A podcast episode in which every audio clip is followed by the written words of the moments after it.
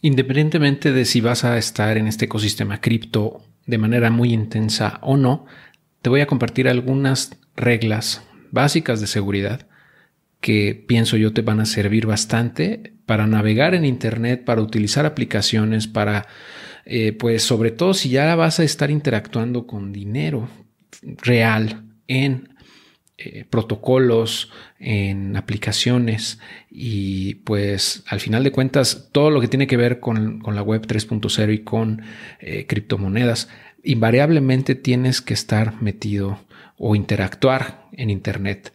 Y al estar en Internet pues te expones a distintos riesgos. Entonces, ahorita te voy a compartir algunos tips, algunas recomendaciones básicas de seguridad para que minimices la probabilidad de que te roben tu información o que te hackeen o que te instalen algún virus malicioso, qué sé yo, ¿no? En general eh, son cosas muy básicas, pero bueno, creo que te pueden ayudar bastante. Y también te van a evitar que, eh, bueno, no evitar nada de seguro, ¿no? Al 100%, pero van a minimizar sobre todo muchísimo la probabilidad de que te roben dinero que, caigas en alguna especie de, sitio malicioso o que eh, pues sin querer o, sin deberla ni temerla pierdas tu dinero, a lo mejor porque algún intercambio es hackeado o porque eh, entras a algún sitio que no debías, eh, pensando que era otro que tú querías, con el cual sí querías interactuar, etcétera, etcétera. ¿no? Entonces, bueno, vamos a continuar a empezar con estas recomendaciones muy rápidamente seguramente, si eres como yo, eh, pues no eres muy bueno para recordar los passwords. sobre todo ya ahora que pues tenemos, tenemos tantas aplicaciones y hay tantas, tantos sitios web en donde puedes, para interactuar tienes que crear un usuario, etcétera. Pues es imposible prácticamente, ¿no? Eh, recordar todos los passwords. Y lo que sucede normalmente es que la gente mete el mismo password en todos lados. Y eso es sumamente peligroso porque con que hackeen uno de esos sitios web y se exponga ese password, eh, pues van a poder entrar a cualquier otra aplicación que tú utilices, ¿no? Con ese mismo password o, una variante del mismo. Y para mí, bueno, para este tema, para mí no hay ninguna mejor solución que tener un gestor de passwords, eh, que es algo así como una llave maestra, ¿no? Tienes un solo password para entrar a ese gestor y ahí dentro tienes un montón de, de passwords de cada de cada aplicación o de cada sitio web que tú vayas agregando en ese gestor. ¿no? Entonces, por ejemplo, ahí puedes tener registrados o guardados los passwords, por ejemplo, para tu correo electrónico, para eh, tus redes sociales, para tus bancos, eh, eh, qué sé yo, ¿no? N cosas. Y así ya no tienes que recordarlos, ¿no? Y lo importante también de esto es que en, ese, en esas aplicaciones de gestores de password, automáticamente puedes generar un password muy robusto para cada uno de ellos y no tienes ni siquiera recordarlo, ¿no? Nada más cada vez que quieras entrar, pues te tendrías que loguear con una llave única, la llave maestra para ese gestor y ahí ya nada más te vas a la aplicación o al sitio web que quieres tú consultar y le das copiar y pegar y ya entonces entras a donde quieres. Eh, de esa manera es mucho más seguro, ¿no? Porque no tienes un solo password para todo y además son muy robustos esos passwords, ¿no? Pues tú los puedes configurar como tú quieras o también los puedes generar automáticamente, como te digo. Entonces eso te va a ayudar. Primero, pues que no tengas que estar recordando N cosas de N passwords, ¿no? Dejas de tener saturada tu mente con esa información inútil. Eh, y aparte, pues tienes passwords bastante robustos que pues sean muy difíciles de hackear. Eh, y te va, te va a facilitar bastante la vida. Hay dos gestores que a mí me gustan mucho. Uno de ellos es OnePassword y el otro es BitGarden o BitGarden. Eh, esos dos me parecen los mejores que existen. Te los voy a mostrar rapidísimo. Y vas a ver que son muy parecidos ahorita. estamos viendo OnePassword y básicamente es eso que te estoy diciendo, un gestor de contraseñas. Entonces, aquí básicamente, eh, pues puedes tener todo en un solo lugar, ¿no? Aquí mira, por ejemplo, aquí dice el password de Twitter, de Pinterest, de Amazon, etcétera. Y de esa manera, pues es mucho más sencillo, ¿no? Eh, este, la gestión de estos passwords. Hay versión, este es, mm, tiene una versión gratuita y ya una versión más como empresarial, etcétera. Pero yo pienso que con la gratuita para empezar estás perfecto. Ya si quieres meterle más eh, seguridad o tener a lo mejor un gestor familiar, etcétera, pues ya podrías invertirle en esto que son 5 dólares al mes. Pero pues yo creo que con la versión gratuita por lo pronto sería más que suficiente. En el caso de One Password tiene un precio de 3 dólares al mes facturados anualmente, ¿no? o sea, no tiene una versión gratuita. El que sí tiene una versión gratuita es BitGarden, que ahorita te voy a mostrar. Ok, aquí estamos en BitGarden y, bueno, funciona muy parecido. De hecho, ¿no? Tienes en un solo lugar pues la gestión de todas tus contraseñas, y etcétera. Y también puedes acceder vía móvil o en un dispositivo de escritorio, ¿no? Eh, tiene tiene también planes, ¿no? En el caso de, personal, el, pricing por ejemplo, aquí en business está el 3 al mes, o sea, para negocios desde 3 al mes. En personal tiene una versión gratuita, que es la que te recomendaría que tomaras al principio. Eh, te, da passwords ilimitados, eh, dispositivos ilimitados y todas las funciones básicas. Y bueno, en la premium te cuesta menos de un dólar al mes y tiene aparte funcionalidades de 2FA, o sea, de autenticación de dos factores, eh, acceso de emergencia, autenticador de Bitwarden y pues reportes de seguridad, etcétera, ¿no? Entonces yo creo que para empezar con la free account es, estás muy bien, muy bien. Es mucho mejor, te digo, que tener todo regado o usar el mismo password en todos lados. Entonces ya, ya, ya sería cuestión de que lo cheques y eh, si quieres después eh, hacer el upgrade a premium, pues adelante. Otra recomendación o, regla desde mi punto de vista también de seguridad básica es tener una VPN que básicamente te permite, o sea, te da mucho más privacidad eh, porque evita que, que, este, pues que las páginas web y, eh, los sitios que visitas, vamos, usen rastreadores y sepan dónde, esté, dónde estás ubicado, eh, tu, IP, ¿no? Y, tengan acceso a qué estás visualizando, eh, tu historial, etcétera, ¿no? entonces, el tener una VPN pues te da más privacidad, mucha más privacidad porque puedes ocultar tu ubicación física y también puedes evitar que estén usando rastreadores, etcétera, ¿no? Y también te ayuda a minimizar la probabilidad de que te hackeen. ¿No? Eh, si usas mi enlace de NordVPN, vas a tener un mes gratis, ¿ok? Y a mí también me van a dar un mes gratis. Realmente no es tan caro VPN, estuve checando varias opciones. Ah, aquí vamos a ver en cuánto está, pero estuve checando entre distintas opciones y tienen una... Eh, realmente es muy barato. Si lo contratas, por ejemplo, a dos años, te están dando 5, eh, un poquito más de 5 dólares para para, para el mes, ¿no? Entonces, entonces, para dos años te da un precio de eh, poquito más de 5 dólares mensuales, una cosa así. Y te da opción de, bueno, tienes la, la funcionalidad de que puedes conectar hasta seis dispositivos con ese plan. Eh, tiene otro que es el estándar, que también está muy bueno, y ese vale solamente 3 dólares al mes, un poquito más de 3 dólares al mes si lo contratas un plazo de dos años, ¿no? Y es un pago en una sola exhibición. Tiene lo mismo que la versión ah, completa, pero nada más le falta el gestor de contraseñas multiplataforma, el escáner de filtración de datos y el terabyte de almacenamiento cifrado. Entonces, si, si solamente quieres la pura VPN, pues entonces sería mejor el estándar. Y ese plan estándar creo que es el que, de hecho es el que yo tengo, eh, te costaría en ese momento casi, casi 80 dólares por dos años. ¿no? está, está, bastante bien. Y si usas mi enlace, como te digo, ah, vas a, tener este beneficio de eh, un mes gratis en el pedido. Totalmente gratis, totalmente para ti. Y a mí también me van a abonar un mes gratis en mi servicio. Y digo, nada más para terminar con esto de la VPN, eh, ¿qué es? Aquí, aquí lo explican muy bien pues es esto que te comento, una herramienta para proteger tu conexión mientras navegas en Internet, eh, porque te permite ocultar tu IP y encriptar todos los datos que envías o recibes a través de Internet. ¿no? De, esa manera, esto resulta inaccesible para terceros que traten de interceptar tu conexión. Y bueno, esto te va a permitir también navegar de manera privada y mantener tu IP lejos del alcance de posibles ciberataques. Básicamente es para lo que sirve, ¿no?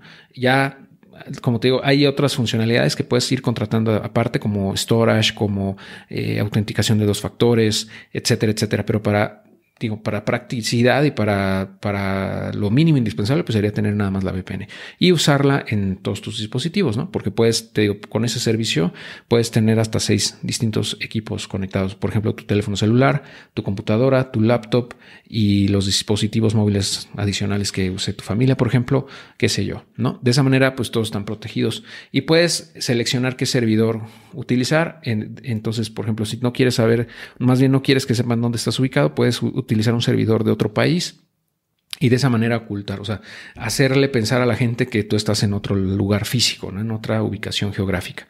Entonces eso, eso, eso básicamente es para privacidad ¿no? y para evitar que te vayan a hackear y que tu información viaje encriptada en tu conexión. ¿no?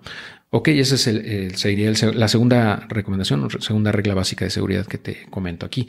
La tercera sería utilizar eh, el explorador Brave, buscador DuckDuckGo y correo ProtonMail para incrementar de manera importante la privacidad de tus datos en la web.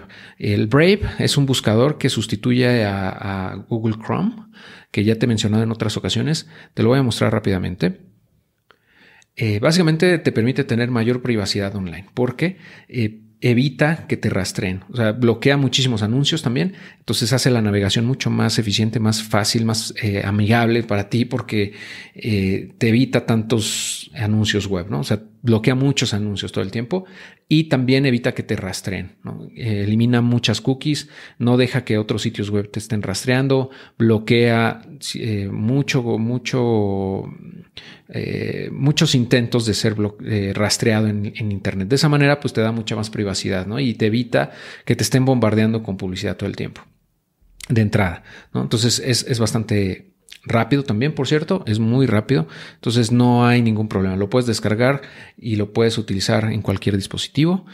Y bueno, de hecho Brave es parte del Web 3.0 porque utiliza esta función de, que tú puedas eh, generar recompensas o ganar recompensas por ver anuncios y eso se te paga en BAT, en Basic Attention Token. O bien también puedes darle propina a creadores de contenido con BAT.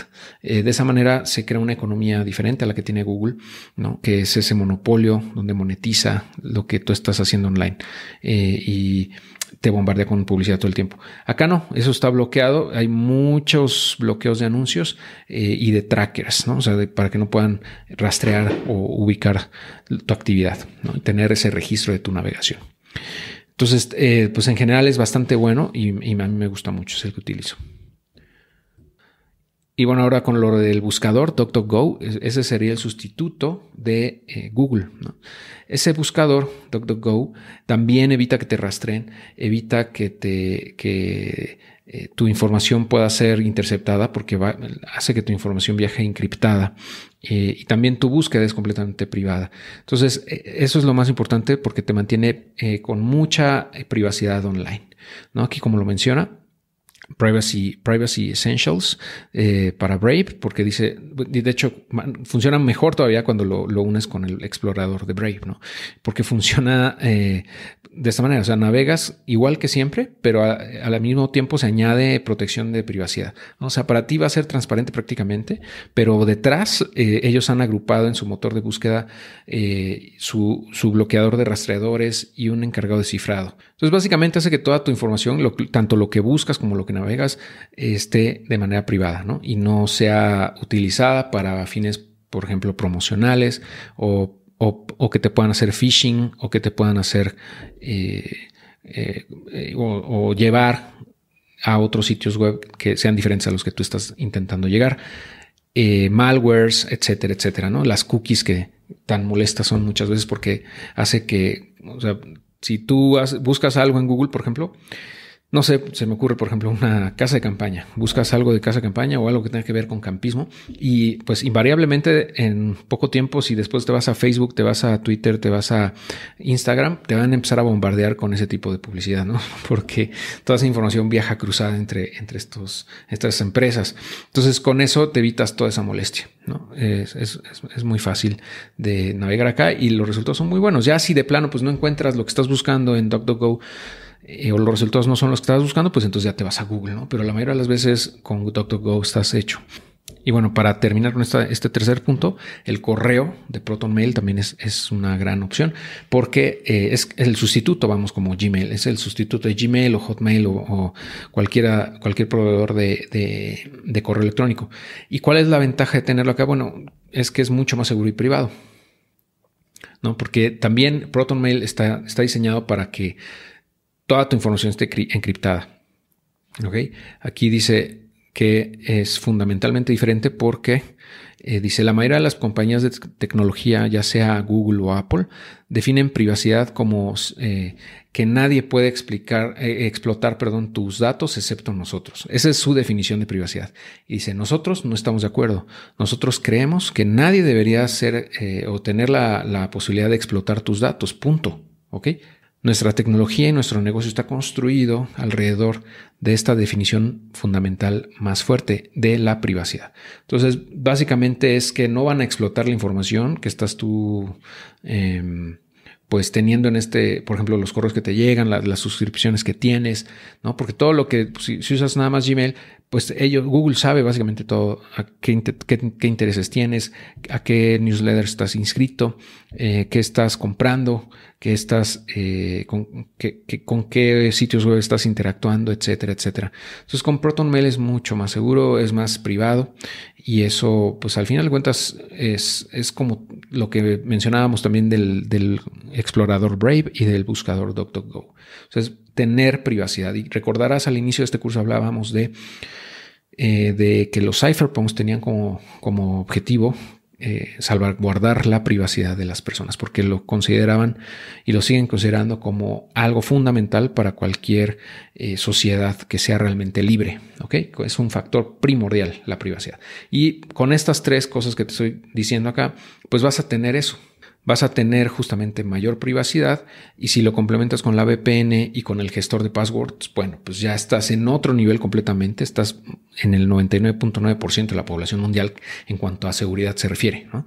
Y eso va a evitar o va a ser mucho más difícil para personas que quieren hackear tu información o que te quieran robar tus datos, pues el lograrlo, ¿no? Les vas a dificultar muchísimo, porque ni siquiera van a saber dónde estás para empezar, ¿no? Ni qué estás haciendo online.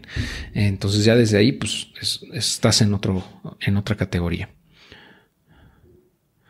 Ahora, con respecto a las eh, reglas básicas de seguridad para resguardar tus criptos, eh, la recomendación principal es que nunca, nunca, nunca guardes tus frases semilla en eh, dispositivos electrónicos en formato digital. Es decir, por ejemplo, en la computadora, en un, en un archivo de texto o en, o en, un screenshot, ¿no? en esas capturas de pantalla, etc.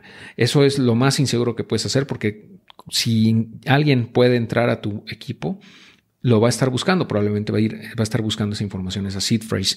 Y si la encuentra, acuérdate que cualquier persona que tenga tus datos de la seed phrase, o sea, las palabras, la, secuencia de palabras que da acceso a tu, a tu bóveda, pues te puede robar el dinero.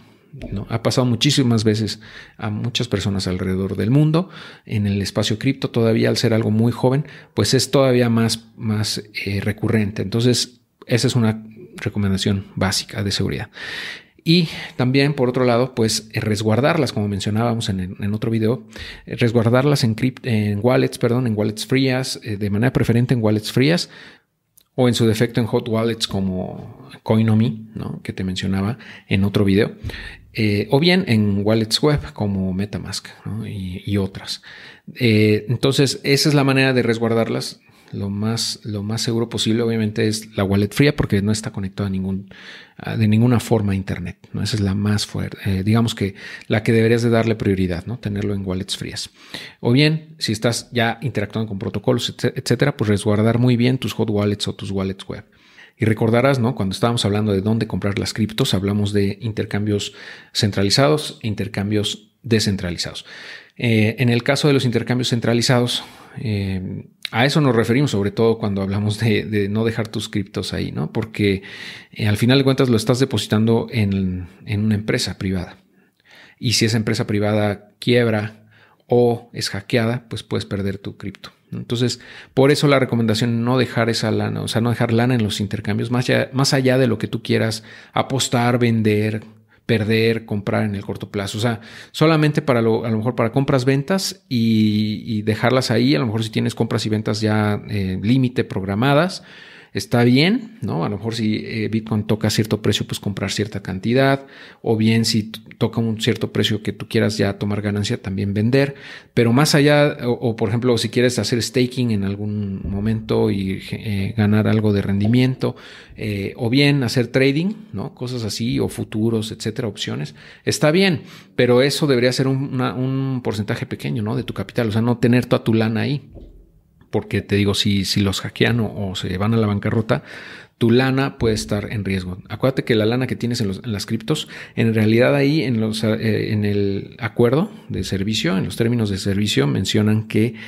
eh, si se pierde, el, si, perdón, si esas empresas quiebran, eh, tu, lana que está ahí, tus activos, van a formar parte de los activos de ellos para hacer frente a las, demandas, a las, a las deudas que traigan y a, la liquidación que enfrenten.